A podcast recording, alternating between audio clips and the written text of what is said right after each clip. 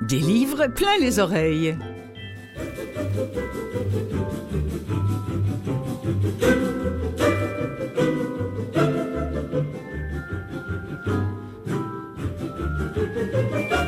Bonjour à vous toutes et vous tous, Clotilde Sey en votre compagnie, que ce soit euh, peut-être via Canalem, via votre poste de télévision, via Balado, euh, via... Il y a tellement de façons maintenant de pouvoir écouter cette émission, comme toutes les autres d'ailleurs, produites par Canalem. Et merci aussi à CKVL qui a la gentillesse de la relayer également, cette émission-là, des livres plein les oreilles, dont c'est la dernière de la saison 2021-2022, euh, puisque l'émission va faire relâche été. Et comme nous sommes dans la semaine du 24 juin, euh, je voudrais célébrer des auteurs québécois dont les livres ont été lus à haute voix, qui sont disponibles notamment sur le catalogue VVLA. Donc, Vues et Voix, livre audio. Nous avons, euh, comme vous le savez peut-être maintenant, plus de 1000 livres à votre disposition sur ce catalogue. Je ne suis donc... euh, euh, très limité dans mes choix, hein, parce que je ne vais parler que de quelques-uns d'entre eux. En fait, je vais prioriser les livres dont je n'ai pas eu l'occasion de parler encore à cette émission-là, soit parce qu'ils n'étaient pas prêts, soit parce que auteur et ou narrateur n'étaient pas disponibles. Alors, il y aura bien sûr des extraits euh, à la clé, et j'espère bien vous donner le goût de vous glisser ces mots québécois aux oreilles. Et puis, il y en aura pour tous les goûts, science-fiction, croissance personnelle, essais, biographie et romans bien de chez nous. Ça, c'est pour la première partie. Pour la seconde partie, nous accueillerons Gérald Cousineau pour cette dernière qui nous propose de lire Live Maria de Julia Kerninon, ou Kerninon, je ne sais pas comment le prononcer, il nous le dira peut-être. Et pour finir cela en beauté, quelques nouveautés qui nous viennent de France, dont le dernier très attendu David Fuenquinos, sorti chez Audiolib en version sonore. Pour commencer, tire le coyote. Certains aiment puiser le bruit aux racines d'opinion pour se vautrer dedans comme des porcs dans la boue. Et prisonniers de nos gorges, nous pleurons nos questions. dans l'attente infinie d'une levée d'écrou. Mais à quoi bon se targuer d'être loin devant? Si personne ne s'attarde à la couleur du vent? Certains réservent à l'avance un embarquement pour la grande traversée à leur ego. Et nous les laissons dépasser par l'accotement. étouffé par la crainte d'engrosser le chaos. Bon se targuer d'être loin devant Si personne ne s'attarde à la couleur du vent Certains rangent le doute dans l'allée des morts subites pour se donner le pouvoir d'étouffer la nuance. Nous allons diminuer nos portions de bullshit. cracher la tiraille avec grande élégance. Car à quoi bon se targuer d'être loin devant Si personne ne s'attarde à la couleur du vent.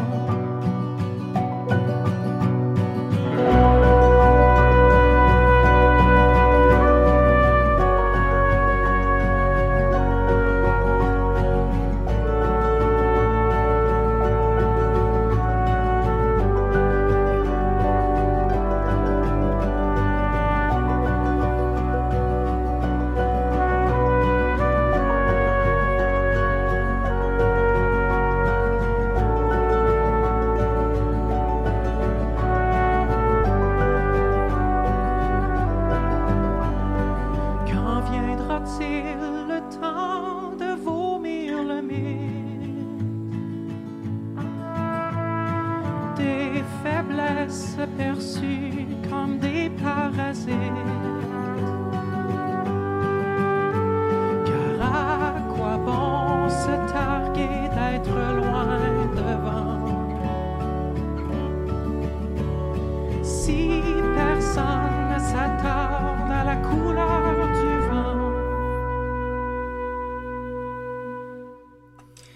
Envie qu'on réécoute euh, cette chanson-là pour commencer, simplement pour mémoire, pour vous rappeler que la mémoire est une corde de bois d'allumage euh, de, écrit par Benoît Pinette, alias Tire le Coyote qu'on vient d'entendre, fait partie de ses livres, euh, très, une, poésie remarquable que j'avais envie peut-être de, de souligner à nouveau avant de vous parler de livres dont je n'avais absolument jamais parlé, ce qui n'était pas le cas avec Benoît Pinette, que j'avais reçu d'ailleurs en entrevue à cette émission. Alors après la poésie, eh bien la science-fiction à la québécoise. Ça s'appelle L'empreinte du loup, c'est de Suzanne Roy, c'est lu par Marie-Annick Blais.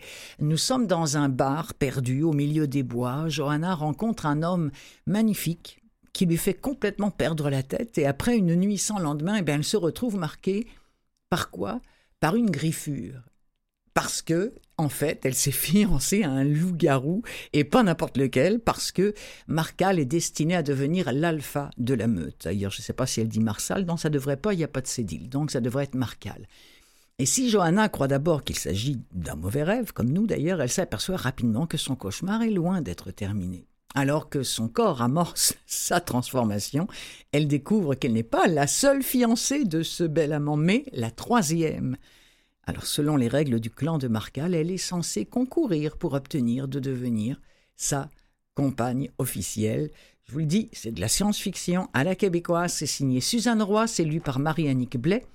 On va écouter un extrait. Nous sommes juste avant la rencontre dans, dans ce bar, un peu perdu au milieu des bois avec Johanna. Depuis près d'une heure, Hélène a un gars accroché à sa taille qui la fait tournoyer sans se soucier de la chanson qui résonne dans les haut-parleurs. Chaque semaine, au bureau, elle me répète qu'elle fait de belles rencontres au brisque. Pourtant, ça fonctionne jamais. Et pour cause. Chaque fois, elle s'imagine ramener chez elle le prince charmant, puis elle se réveille aux côtés d'un crapaud, idiot, pas si mignon, et souvent nul au lit. Au moins, maintenant, je sais pourquoi elle vit autant d'échecs. Elle boit beaucoup trop. C'est sûrement pour ça qu'elle ne se rend pas compte que l'homme qui semble la faire craquer ce soir n'a absolument rien de charmant. Qu'est-ce que je fiche encore ici? Ah oui, solidarité féminine. Allez, viens, tu vas voir, ça va être génial. Et puis quoi encore? Depuis que je suis là, je passe mon temps à chasser les imbéciles qui me tournent autour. La plupart sont sous et vêtus en cow-boy.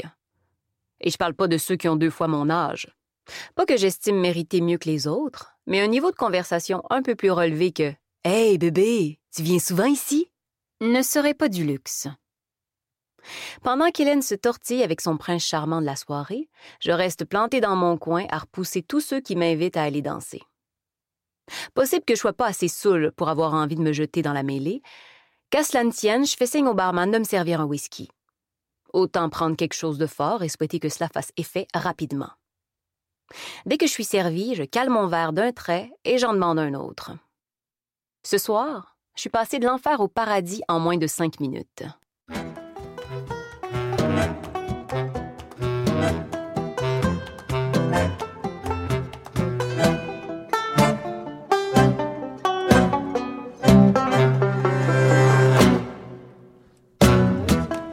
Connaissez peut-être Catherine Etier. Euh, Catherine Etier est chroniqueuse à, la radio, euh, à la télévision. Eh bien, Crotine, euh, voyons, Crotine, oui, d'accord, parfait.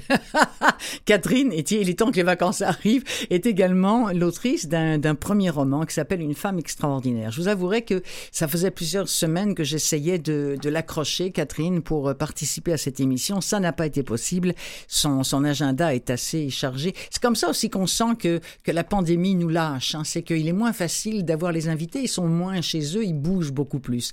Mais qu'à cela ne tienne, je voudrais quand même vous présenter une femme extraordinaire. Une femme extraordinaire, le, résumé qu'on nous en donne, c'est que ça relate la chute libre d'une jeune trentenaire à qui tout réussit. Hein. une fille qui, en apparence, a tout pour elle mais une fille qui, en coulisses, se désintègre, se désagrège tranquillement, une fille qui n'a jamais eu le droit d'échouer. Donc c'est une femme extraordinaire, mais qui va échouer. Et en même temps, c'est l'espoir de se sortir d'une dépression à cause d'un cheveu sur une soupe qui n'était pas censé avoir ce goût-là. j'ai trouvé l'avis d'un lecteur euh, qui nous parle de ce roman euh, de Catherine Etier, une femme extraordinaire, qui dit premièrement, bon, il parle de la couverture, là, comme on est en livre audio, on va parler d'autre chose. Il s'agit bien d'un roman, écrit ce lecteur, il s'agit bien d'un roman qui tourne autour du thème des préjugés, des attentes trop élevées que l'on entretient envers les personnalités, d'argent et surtout de la mort, plus particulièrement de cela donner. Quoi qu'il en soit, malgré toute la lourdeur de ces thèmes, l'autrice Catherine Etier a réussi à me faire rire à presque chacune des 300 pages grâce à ses analogies savoureuses et à ses métaphores aussi extraordinaires que la narratrice. Un extrait. La salle que le salon funéraire nous avait attribuée avait le charme discret d'une salle de préparation à la confirmation, mais sans l'odeur de pâté au saumon, le strass et les seringues souillées cachées derrière le sofa. Bon, il y a certes peu à espérer d'une salle de réception pour célébrer la petite boîte de bois rouge vin qui contient les restes incinérés de son grand-père, un tapis aux traces d'aspirateur bien fraîches, peut-être, un néon fonctionnel, Quelques fauteuils à l'assise bétonnée pour accueillir un cortège de gens accablés par cette tâche ingrate consistant à formuler ses condoléances vite fait avant de quitter les lieux en toute hâte parce qu'on doit aller acheter un jambon chez Costco avant que ça ferme. On reconnaît d'ailleurs facilement le dit cortège par le désarroi avec lequel chacun cherche avec passion ce moment précis où annoncer à regret qu'on va faire un petit bout de nous autres, mais ce serait bien le fun de se revoir dans des circonstances moins tristes, hein? C'est ça, oui, autour d'un bon blé d'Inde. Comme l'autre fois, ce serait plus plaisant, on se voit jamais. C'est ça, euh, à la prochaine. On les aperçoit ensuite accroupis dans le stationnement, prostrés sur leurs genoux fléchis, jambes écartées et mains aux rotules, haletant comme à la première halte fraîcheur du marathon Oasis, à aspirer puissamment l'air frais près du mausolée d'une Diane, en tâchant de se remettre des 800 rires nerveux de la dernière heure. La funéraille classique. Un mot généralement employé au pluriel, ce que je n'ai jamais complètement saisi d'ailleurs, et quand je ne saisis rien, je m'en remets au Larousse couleur, arraché de justesse lors d'un concours de mots croisés remporté haut la main en 1992.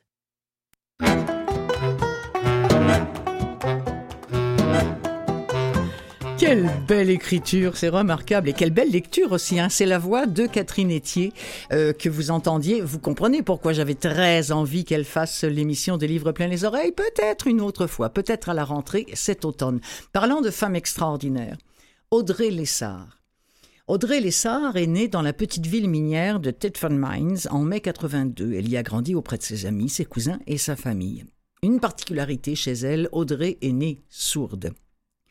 Non, elle n'est pas malentendante, mais bel et bien sourde. Elle n'entend rien de rien. Pourtant, ses amis, pour la plupart, sont toutes des personnes entendantes et depuis l'enfance jusqu'à ce jour, tous communiquent avec elle sans aucun problème.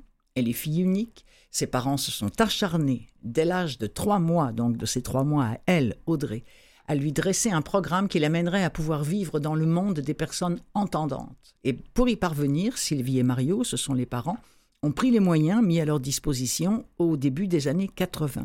Ils lui ont enseigné comment lier les signes de la langue des sourds aux mots écrits.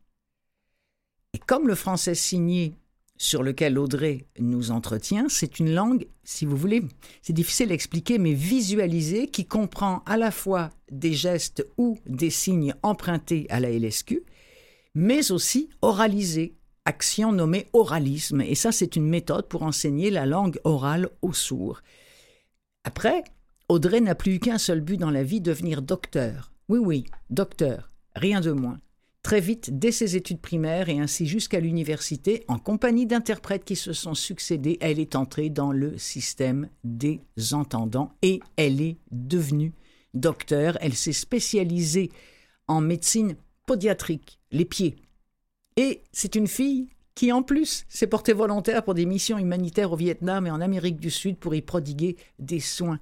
Quand je vous dis que cette femme-là est tout à fait extraordinaire euh, et, improbable quasiment, euh, écoutez bien ce qu'elle a à nous raconter, Audrey Lessard, à nous recommander plutôt, pour mieux comprendre ce qu'est sa réalité, c'est via la voix de Chantal Fontaine. Maintenant, et je le ferai à l'occasion dans mon livre, je vous demande de vous imaginer que vous êtes une personne sourde. Parmi la foule assistant à un spectacle de Céline Dion ou de Motley Crue. Tous les goûts sont dans la nature. Vous n'entendez rien de rien. C'est terrible, disent souvent les gens qui ne connaissent pas le sujet. Regard triste, atterré, vous regardant avec pitié. Et pourtant, vous, vous vous éclatez à mort. Mais pourquoi? À vous entendant, quand vous allez au chaud, vous sentez ces vibrations qui vous parcourent le corps, partant de vos pieds, montant le long de la colonne, à partir de vos vertèbres coccygiennes, jusqu'au cervical. Eh bien, saviez-vous que cette personne sourde peut très bien ressentir ces trépidations, cette animation qui est causée par les bruits environnants montant du plancher, et ainsi y trouver son propre plaisir grâce aux nerfs sensitifs? Tout comme vous. Stop à la stigmatisation de la surdité. La perte auditive, qu'elle soit partielle ou totale, entraîne des difficultés, mais ne nous coupe pas autant du monde extérieur.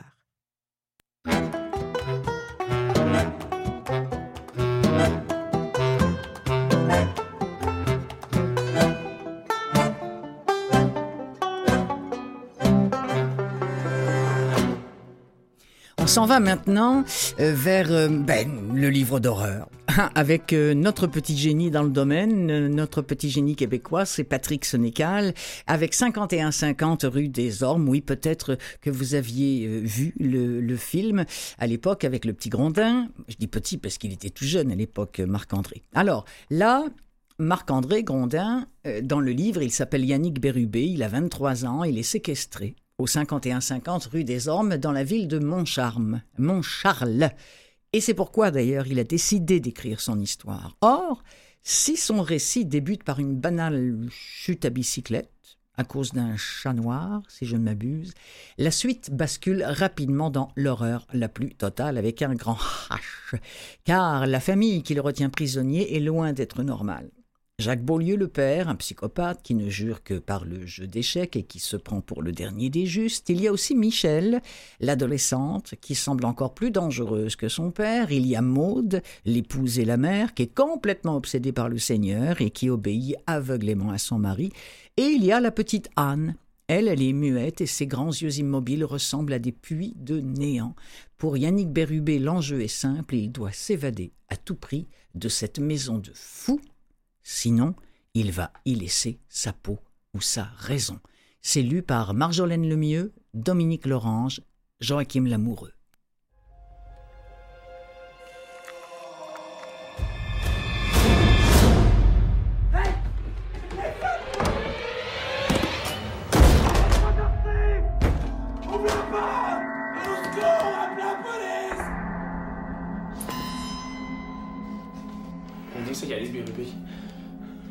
Par une famille de fous, là, je sais pas trop.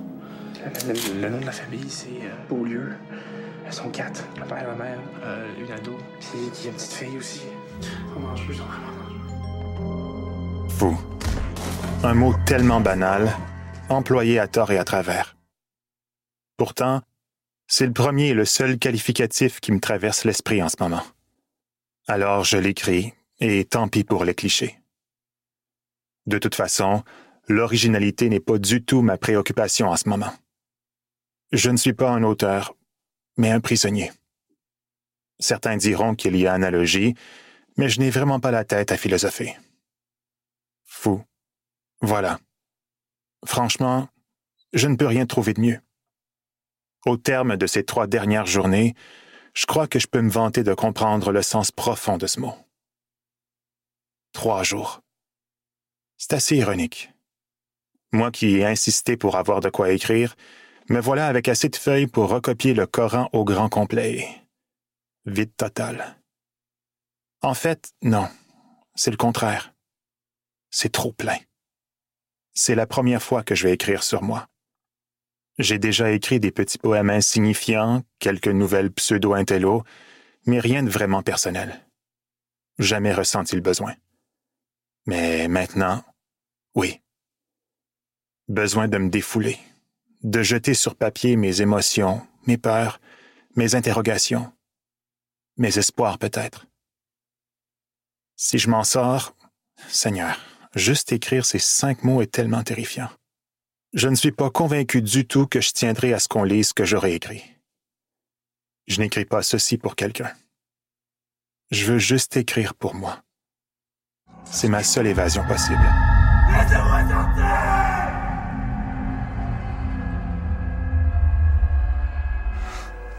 Toi, t'aurais pas dû faire de baisser ton autre. Alors, vous l'aurez compris, j'ai mélangé un petit bout de, la bande-annonce euh, du film avec Marc-André Grondin avec euh, ce qu'on vous propose dans le livre audio tel que vous pouvez le trouver avec, aux côtés de milliers d'autres, un millier d'autres euh, sur le catalogue de Vues et Voix.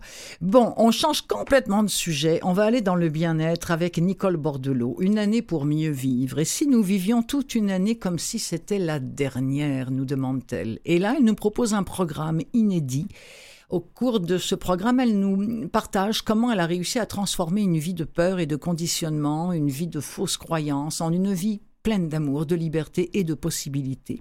C'est plus de six heures d'enseignement, de conseils, de méditation et de relaxation guidée, grâce à de nombreux exemples, à des histoires inspirantes, à des, à des exercices faciles et des pratiques méditatives. Encore une fois, Nicole Bordelot inspire, nous guide, nous accompagne tout au long de son cheminement. C'est un programme qui propose 12 thèmes, au titre aussi évocateur que libérateur, comme vaincre le stress, démasquer la peur, se libérer du perfectionnisme, etc., etc. C'est une réalisation et une musique d'Hélène Dallaire, juste pour le plaisir d'entendre sa voix. Euh, un petit extrait de ce livre de Nicole Bordelot, désormais en audio, Une année pour mieux vivre, la version intégrale. Parfois dans la vie, notre chemin est facile. Parfois, il est difficile. Mais il n'a pas besoin d'être voyagé seul. Sachez que je voyage avec vous dans cette belle et grande expérience qu'est une année pour mieux vivre. Que la vie vous soit tous.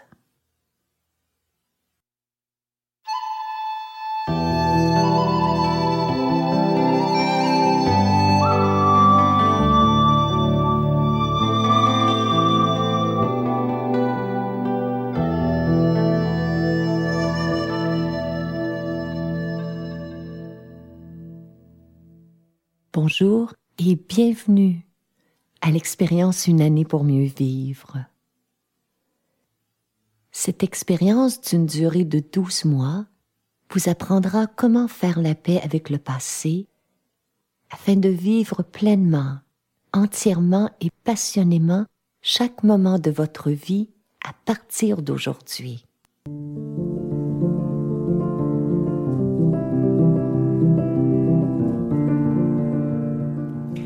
Et après Nicole Bordelot, pour terminer cette première demi-heure, je voudrais vous proposer, rien que pour le plaisir de prononcer son nom, une nouveauté en audio d'Arlette Cousture, en voiture, all aboard. C'est lu par Winston McQuaid, Jacqueline Landry et Denise Tessier, ainsi qu'une autre personne dont je n'ai pas le nom. De quoi s'agit-il? Pourquoi en voiture? Eh bien, c'est parce qu'elle nous partage le plaisir d'être dans un train. Et au cours d'un voyage en train à travers le Canada, Arlette Cousture a imaginer dix histoires, une par province, la plupart presque vraies, des histoires qui finissent par s'entremêler parfois, notamment cette mère de famille qui doit aller au bureau des allocations pour remplir un maudit formulaire.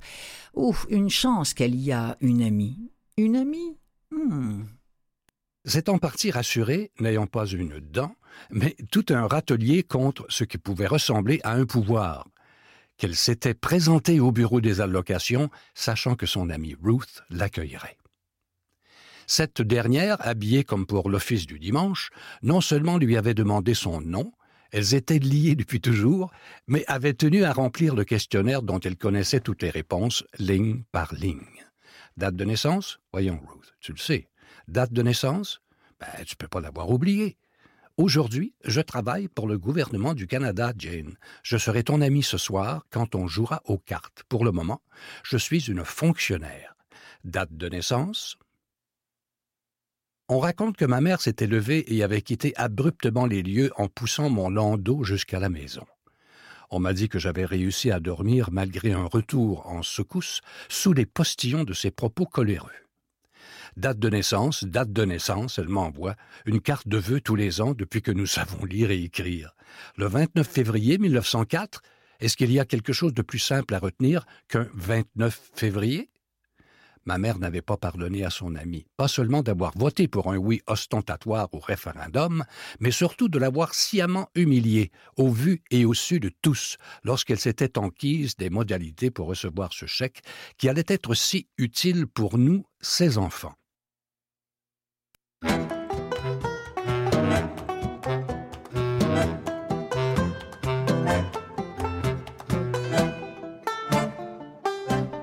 Vous avez certainement reconnu la voix euh, à nul autre pareil de Winston McQuaid sur ce texte signé Arlette Cousture.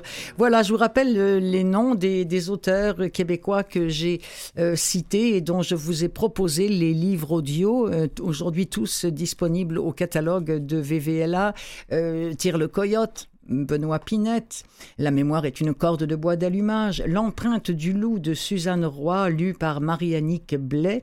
Une femme extraordinaire de Catherine Etier et lue par Catherine Etier, La route de l'impossible, cette vie fantastique euh, de Audrey Lessard, euh, lue par Chantal Fontaine et Nicolas Charbonneau, 51-50 rue des Ormes, un bouquin d'horreur de Patrick Sénécal, lu par Marjolaine Lemieux, Dominique Lorange et Joachim Lamoureux, également Une année pour mieux vivre, la version intégrale de Nicole Bordelot, lue par Nicole Bordelot, réalisée par euh, Hélène Allerge, oui c'est bien ça, et puis en voiture, All Aboard de Arlette Cousture, lu par Winston McQuaid, c'est exactement ce qu'on vient d'entendre.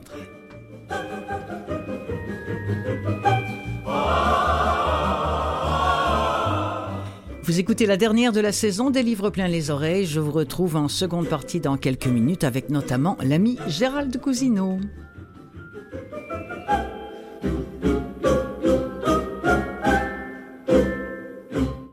Des livres pleins les oreilles, seconde partie.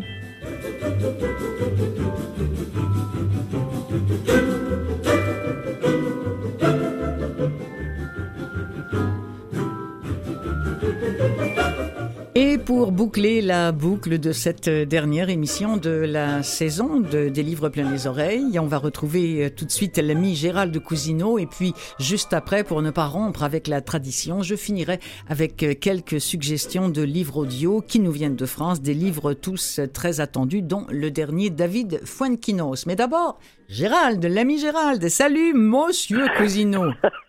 Salut, oh, grande prêtresse des ondes. des ondes avec un grand Z.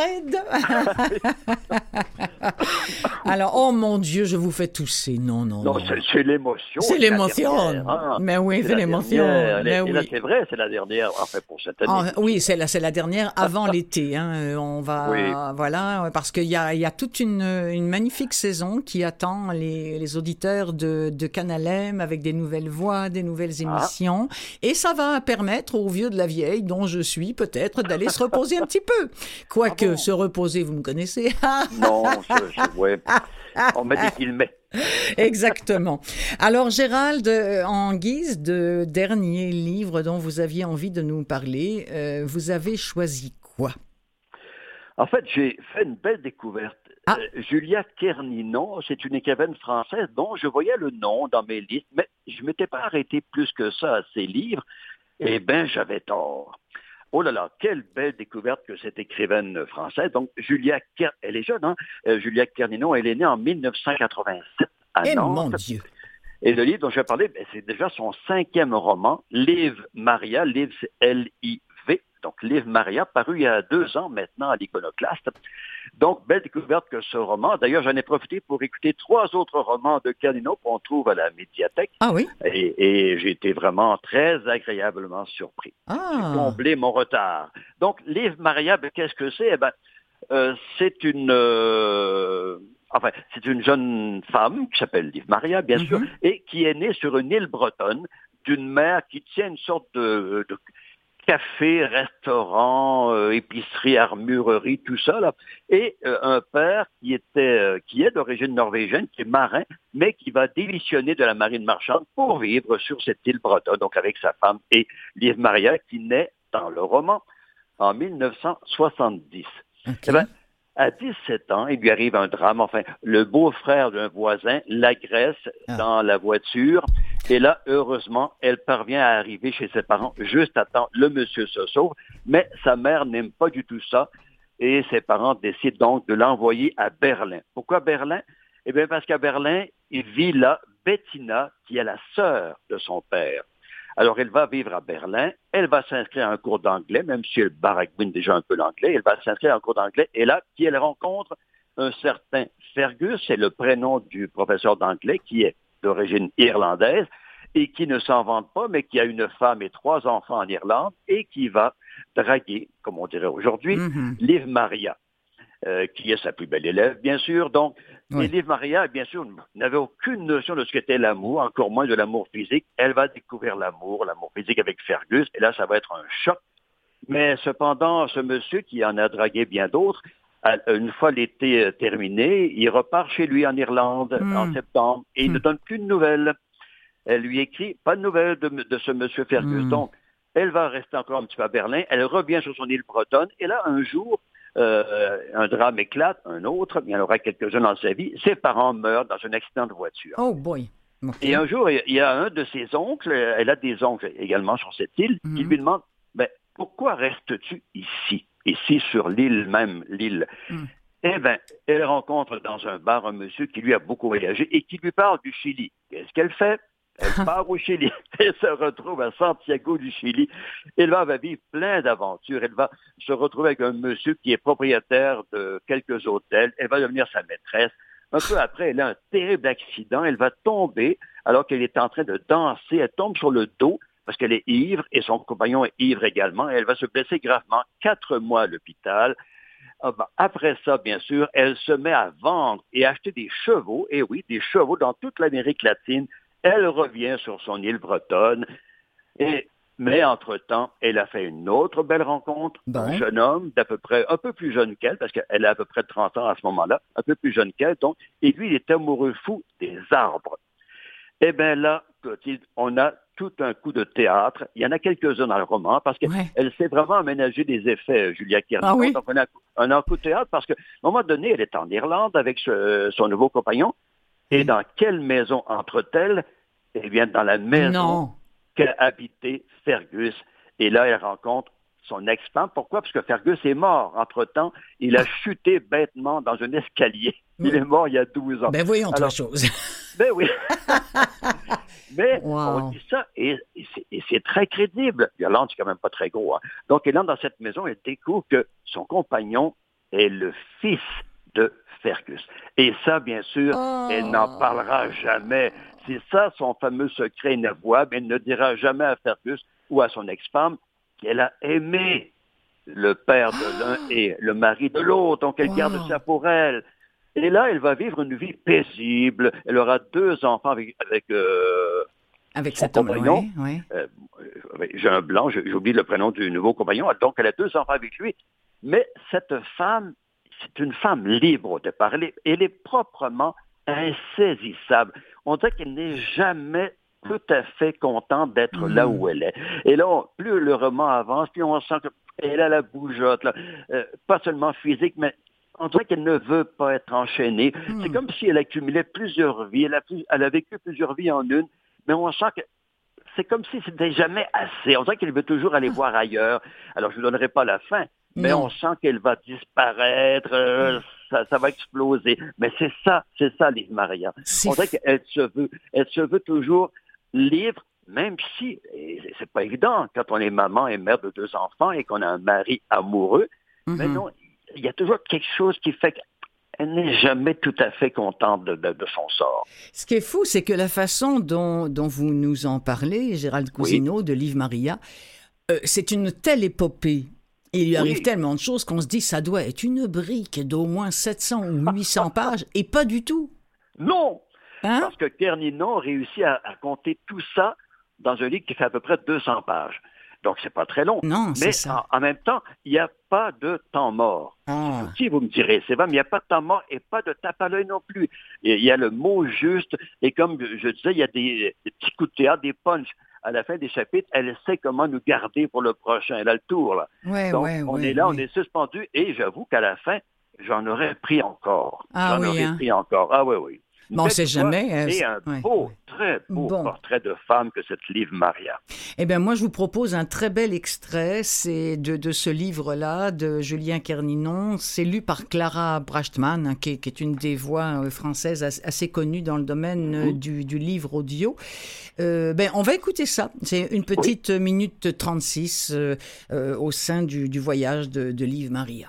Liv Maria ne savait pas exactement ce qui s'était passé le premier jour, ni quel enchaînement de hasards et de choix avait décidé son père à démissionner de la marine marchande et sa mère à faire une place sur son île exiguë, dans son cœur si souvent serré comme un poing, à ce jeune homme naïf qui ne parlait pas encore sa langue. Ce qu'elle savait, en revanche, c'est que deux ans plus tard, au printemps 1970, elle était née là, sur l'île. Ses jeunes parents l'avaient appelée Liv, un prénom qui signifie vie en norvégien, et Maria, parce que c'était la tradition insulaire de donner aux garçons comme aux filles le nom de la Madone pour les protéger de la noyade. L'odeur du cou de son père, de ses mains, une odeur de sable mouillé et de sciure, d'épices, très intime. Les vêtements de son père, ses chaussures, ses objets de rasage dans la salle de bain, ses outils à bois dans la remise, les équerres, les scies, les ciseaux, le chasse-pointe et les limes, l'huile de lin et la térébenthine, sa moustache, ses yeux bleu porcelaine, son accent norvégien. Il ressemblait un peu à Flaubert, mais en beaucoup plus beau, trouvait Liv Maria. Elle le lui avait dit un jour, exactement avec ces mots-là qui étaient les bons, et son père avait secoué la tête. Désolé.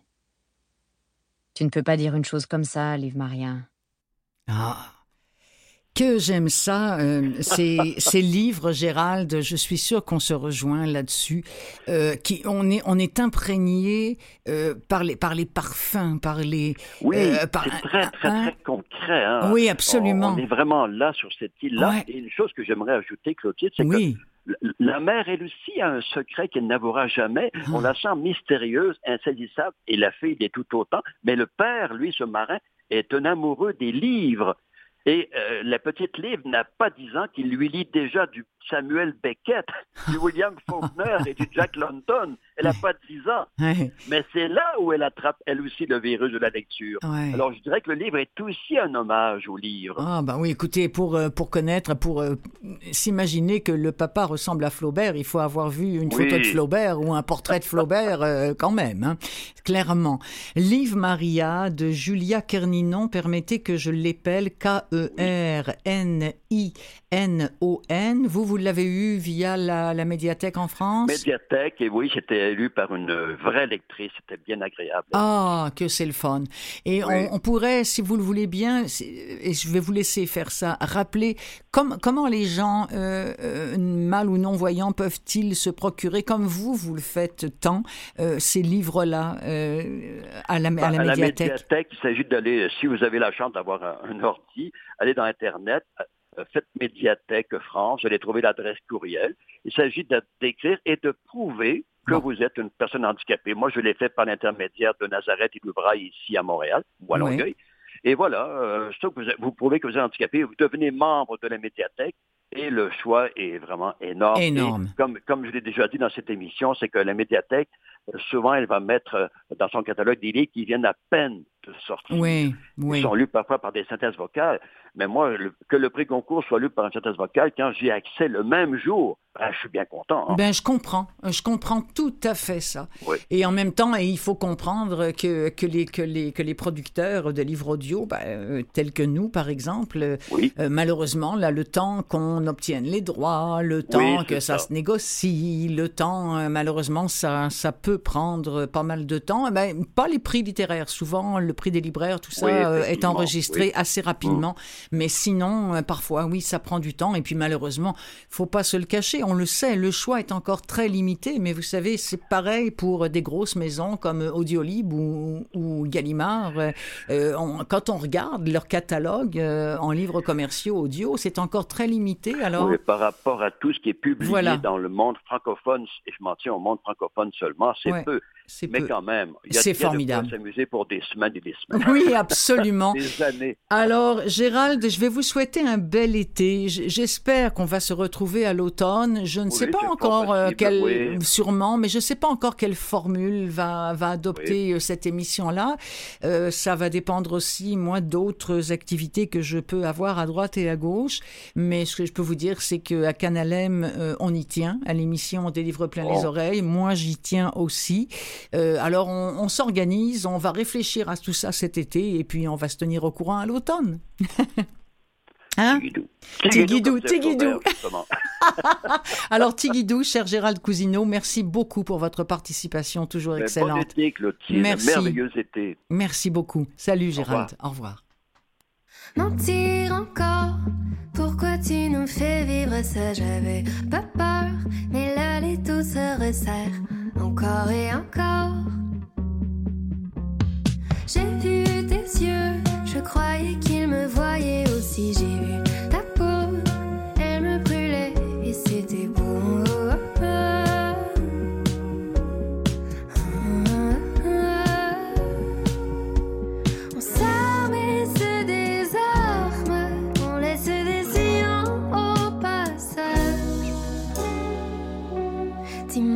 Que je cours, cours plus vite que toi? Une fois coude à coude, on se prend dans mon bras. Est-ce que tu fais la cour, cour à que moi? On se tue tour à tour et on s'aime tout bas. Mentir toujours, je commence à croire que tu aimes nous jouer des tours en faisant comme si t'avais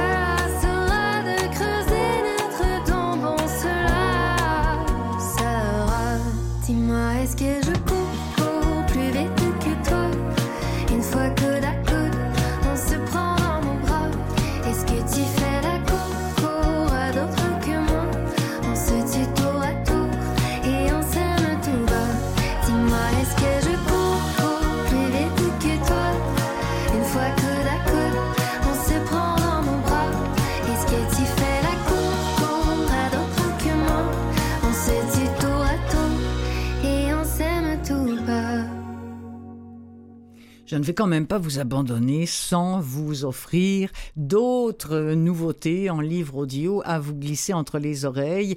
Euh, ce sont des, des nouveautés francophones qui sont faites non pas ici euh, au Québec, mais euh, bien en France, à, à Paris notamment, avec euh, la maison Audiolib, excellente maison de, de production, d'édition de, de livres audio, qui nous présente notamment euh, deux livres dont j'avais envie de vous parler. Euh, Héritage d'abord de Miguel Bonnefoy. Euh, c'est lu par Dominique Pinon, lui aussi c'est une voix très très connue maintenant dans le domaine du livre audio et c'est le prix des libraires en France et le prix des libraires 2021. Alors Héritage, on fait connaissance avec une famille qui s'appelle les Lonsonniers, ils sont originaires du Jura.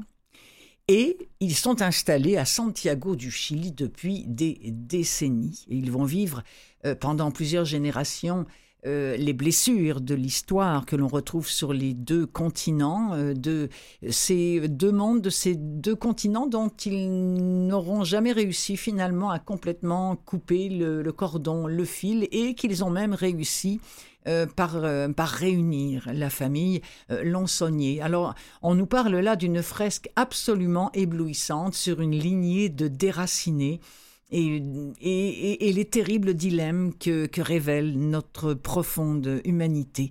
Euh, dans, le, dans l'extrait qu'on va entendre, euh, vous savez, parfois je peux choisir mes extraits, parfois je ne peux pas. Là, je suis assez contente de cet extrait-là. On suit le premier des, des parti du Jura, euh, qui est obligé, alors en bateau, et il est obligé de, de débarquer du bateau pour cause de maladie. Donc, c'était pas du tout souhaité. Mais euh, à un moment donné, on craint toujours évidemment la contagion sur les, sur les bateaux. Alors, pour cause, bon, on, est à la fin du 19e siècle et pour cause de maladie, on le débarque. Alors, il, est, il débarque où? Eh bien, il débarque au Chili. c'est pour ça qu'ils vont s'installer là. C'est pour ça que les Lonsonniers vont prendre racine au Chili. On écoute cet extrait. Je vous rappelle que c'est lu Héritage de Dominique, de Michel Bonnefoy, pardon, Miguel Bonnefoy. C'est lu par Dominique Pinon. C'est ainsi qu'il débarqua au Chili, à Valparaiso, en pleine guerre du Pacifique, dans un pays qu'il ne savait pas placer sur une carte et dont il ignorait tout à fait la langue. À son arrivée, il rejoignit la longue queue qui s'étirait devant un entrepôt de pêche avant d'atteindre le poste de douane. Il s'aperçut que l'agent du service d'immigration posait systématiquement deux questions à chaque passager avant de tamponner leur fiche. Il en conclut que la première devait concerner sa provenance et la deuxième, logiquement, sa destination. Quand vint son tour, l'agent lui demanda, sans lever ses yeux sur lui, Nombre, ne comprenant rien à l'espagnol, mais convaincu d'avoir deviné la question, il répondit, sans hésiter, Lonce le saunier. Le visage de l'agent n'exprima rien. Avec un geste fatigué de la main, il nota lentement Lonsonnier. Fecha de nacimiento? Il reprit Californie. L'agent haussa les épaules, écrivit une date et lui tendit sa fiche. À partir de cet instant, cet homme qui avait quitté les vignobles du Jura fut rebaptisé Lonsonnier et naquit une seconde fois le 21 mai, jour de son arrivée au Chili. Ah, que ça donne envie de lire ce bouquin euh, Héritage de Miguel Bonnefoy. C'est une production Audiolib.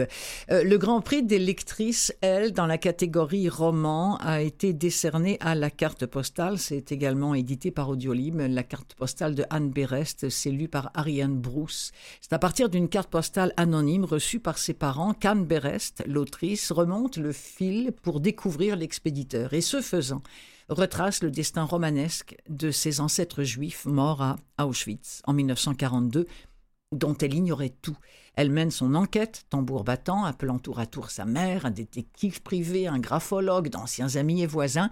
C'est un, récit au, au, suspense vraiment tendu et c'est une quête sur l'identité. C'est un roman qui nous prend au cœur. Il est lu par Ariane Brousse et je vous en propose un extrait. Lélia était très aimée de ses étudiants de la fac de Saint-Denis.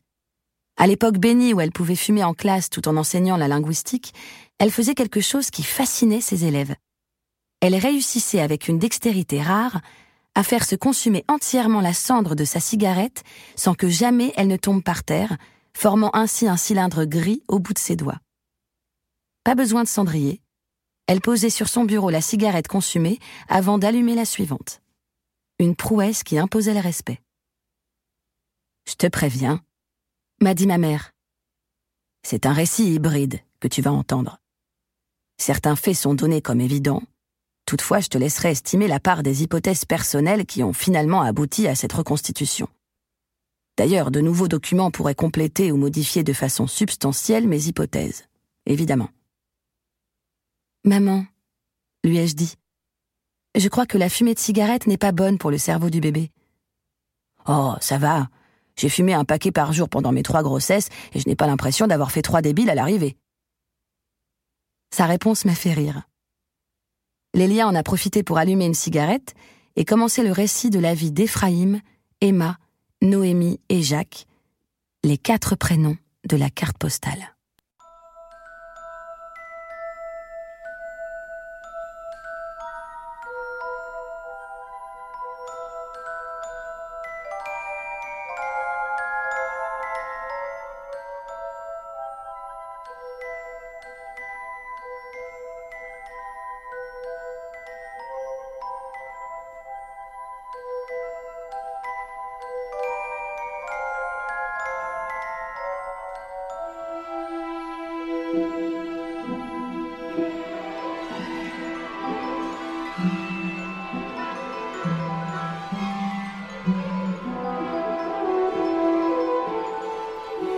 Merci beaucoup à l'ami Nicolas Swartman qui m'a rappelé que effectivement notre jeune Harry Potter, il avait reçu une carte postale hein, quand il était. C'est un lien que je n'aurais jamais pu faire parce que je m'en souvenais pas, mais c'est un, un excellent lien à faire. Pourquoi Harry Potter? Parce que c'est très intimement lié à ce livre de David Fuenquinos qui s'appelle Numéro 2. Numéro 2 comme celui de Martin, ou plutôt Martine, qui est arrivé bon deuxième lorsqu'il s'est agi de trouver le comédien qui jouerait dans Harry Potter. Alors c'est incroyable parce que c'est un, ce sont, c'est, livre qui raconte vraiment comment Joanne, alias J.K. Rowling, est devenue une, une célébrité hein, grâce à Harry Potter, mais c'est surtout auprès de Martin de ce numéro 2 que nous allons cheminer dans cette odyssée. Euh, ans, à dix ans, il ressemblait déjà terriblement à Harry Potter. Et quand David Heyman, le producteur, a cherché l'enfant parfait pour le premier volet cinématographique d'Harry Potter, Martin a vraiment eu toutes les chances de remporter ce rôle jusqu'à ce qu'arrive Daniel Radcliffe, qui a relégué définitivement Martin dans le rôle de celui qui a failli être Harry Potter. Alors là, on va suivre toute la désillusion, toutes les illusions et toute la désillusion de ce numéro 2 de David Fuenquinos, un extrait. En 1999, débutait le casting pour trouver le jeune garçon qui allait interpréter Harry Potter et qui, par la même occasion, deviendrait mondialement célèbre. Des centaines d'acteurs furent auditionnés. Finalement, il n'en resta plus que deux. Ce roman raconte l'histoire de celui qui n'a pas été choisi. Pour comprendre l'ampleur du traumatisme de Martin Hill, il fallait remonter à la source du drame. En 1999, il avait tout juste dix ans et vivait à Londres avec son père. Il se souvenait de cette époque comme d'un temps heureux. Sur une photo, on le voyait d'ailleurs avec un large sourire en forme de promesse. Les derniers mois avaient pourtant été compliqués. Sa mère était repartie vivre à Paris. D'un commun accord, pour ne pas le couper de ses amis, pour ne pas ajouter une séparation à la séparation, il avait été décidé que le petit Martin resterait avec son père. Il retrouverait sa mère chaque week-end et pendant les vacances. Si on vantait l'Eurostar pour le rapprochement franco-britannique, il facilitait aussi grandement la logistique des ruptures. À vrai dire, Martin ne fut pas affecté par ce changement. Comme à tous les enfants témoins de disputes, le spectacle permanent des reproches lui était devenu insupportable.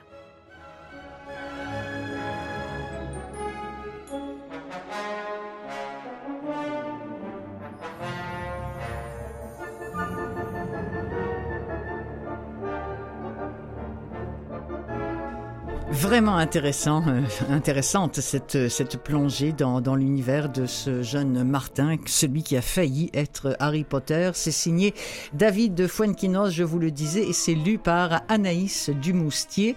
C'est chez Écoutez lire, la collection Écoutez lire de, de Gallimard, tout ça.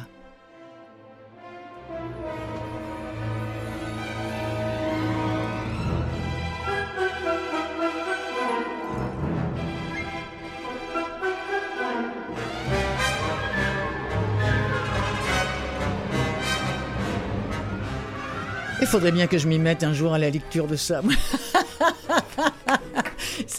je sais pas pourquoi ça m'a. Ben, y a, écoutez, hein, peut-être un jour à la retraite, si un jour je tombe à la retraite, et ça, ça m'étonnerait beaucoup, mes amis. Voilà, c'est qui met un terme non seulement à l'émission des livres plein les oreilles, mais à l'émission pour cette saison 2021-2022. Je voudrais remercier tous mes invités, y compris euh, Gérald Cousineau pour cette dernière. Remercier aussi euh, Nicolas Swartman qui est en régie. Euh, c'était Jean-Sébastien La Liberté qui, qui était là avant lui. Je les remercie tous les deux de m'avoir aussi bien secondé, épaulé dans la réalisation de cette émission. Merci à vous d'être là. Merci à CKVL. Merci à Canalem de la produire, cette émission-là. Et n'oubliez pas que en balado, vous pouvez la retrouver absolument partout sur le net. C'est Clotilde Sey qui vous souhaite une très belle saison d'été et qui vous dit à bientôt.